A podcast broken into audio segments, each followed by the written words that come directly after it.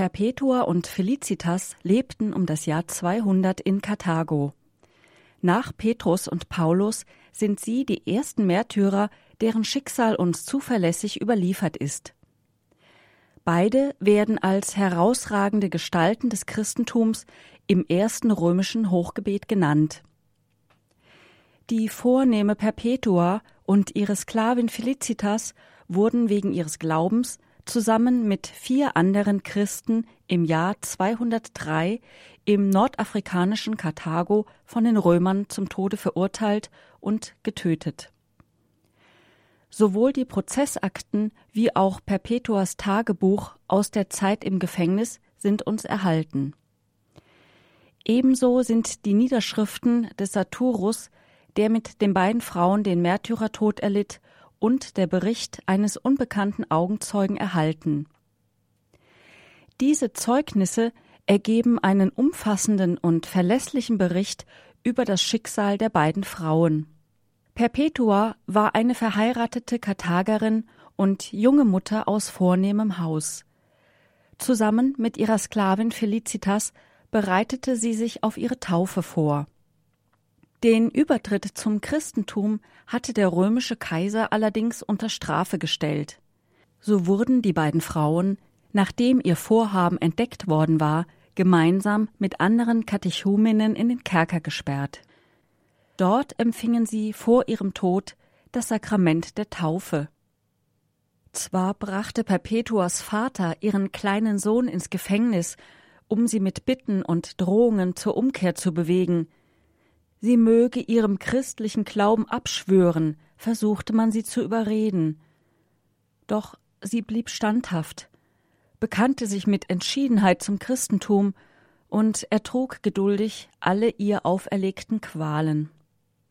Noch im Gerichtssaal versuchte ihr Vater einzugreifen und seine Tochter fortzuziehen, ehe er hinausgeprügelt wurde. Weil die Gefangenen standhaft blieben, wurden sie zum Tod in der Arena verurteilt. Doch ihr Vater wollte sich mit dem Urteil nicht abfinden. Erneut lief er ins Gefängnis und warf sich unter Tränen vor seiner Tochter auf die Erde. Seine Not schmerzte Perpetua so sehr, dass ihr Tagebuch am Tage vor den Spielen in der Arena endete. Ihr Mitgefangener Saturus setzte den Bericht fort.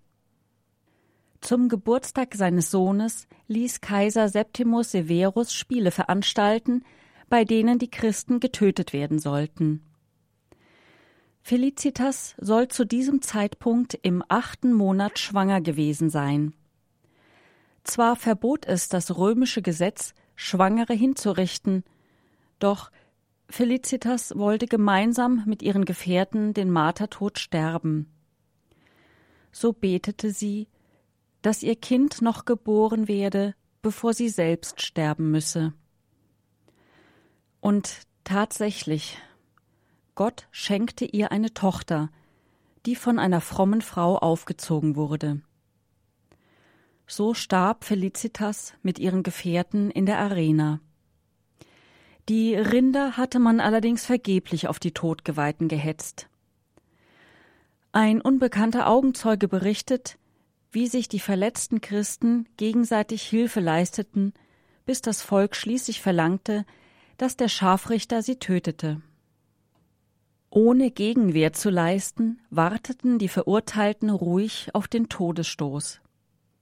So starben die beiden Freundinnen wenige Tage, nachdem sie den Glauben an ihren Herrn Jesus Christus angenommen hatten.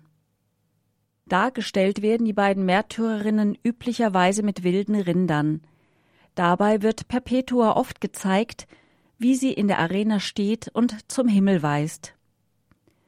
Felicitas hält ein Kreuz in der Hand und ihre Tochter sitzt auf ihrem Schoß. In ihrem Tagebuch berichtet Perpetua von einer Vision, die sie während der Gefangenschaft hatte.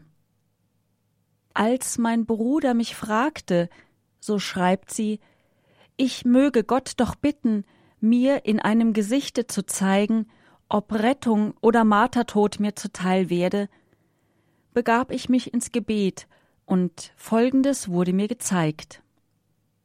Ich sah eine außerordentlich hohe Leiter von Gold, deren Ende in den Himmel reichte und die so eng war, dass jeweils nur ein Mensch mit Mühe auf ihr stehen konnte. An beiden Seiten waren Schwerter, Lanzenspitzen, Sicheln und Messer, so dass jeder, welcher unbehutsam oder ohne den Blick immer nach oben zu richten hinaufstiege, unfehlbar von diesen Spitzen erfasst und daran hängen geblieben wäre. Unter der Leiter lag ein furchterregender Drache, welcher diejenigen zu verschlingen drohte, die hinaufsteigen wollten. Der erste, der hinaufstieg, war Saturus.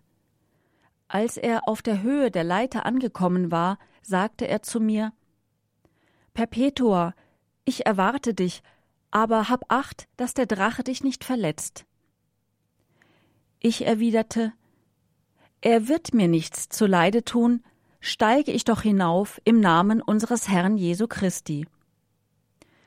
Und der Drache erhob, als hätte er Furcht vor mir, den Kopf unter der Leiter. Und da ich hinaufstieg, diente er mir zur ersten Sprosse. Als ich das Ende der Leiter erreicht hatte, sah ich einen großen Garten und in der Mitte des Gartens einen Mann von großer Gestalt mit weißem Haar, gekleidet wie ein Hirte. Er saß da und melkte die Schafe. Um ihn herum stand eine Menge Menschen mit weißen Gewändern.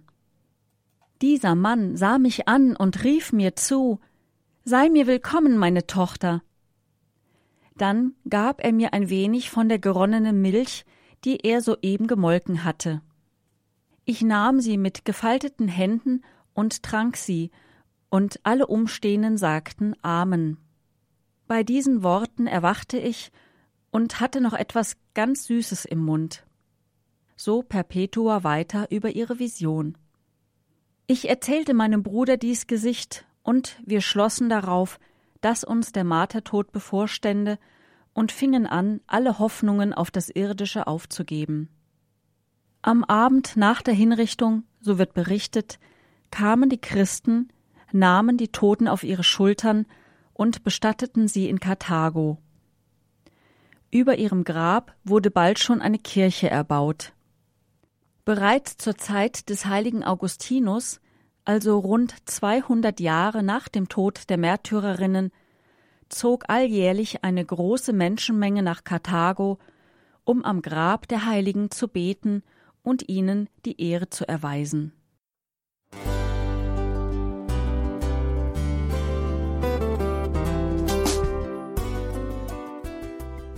Liebe Zuhörerinnen und Zuhörer, vielen Dank, dass Sie unser CD- und Podcast-Angebot in Anspruch nehmen. Wir freuen uns, dass unsere Sendungen auf diese Weise verbreitet werden. Dieser Dienst ist für Sie kostenlos. Für uns ist er allerdings mit einem nicht unerheblichen finanziellen Aufwand verbunden. Deshalb sind wir für jede Spende dankbar. Alle Bankverbindungen unserer Spendenkontos können Sie über unsere Homepage horeb.org unter dem Menüpunkt Spenden einsehen. Dort besteht auch die Möglichkeit, online zu spenden. Natürlich nach den neuesten Sicherheitsstandards. Sie können diese Informationen auch bei unserem Hörerservice unter der Telefonnummer 08328 921 110 erfragen. Ich wiederhole die Rufnummer 08328 921 110. Vergelt's Gott für Ihre Unterstützung. Ihr Pfarrer Kocher.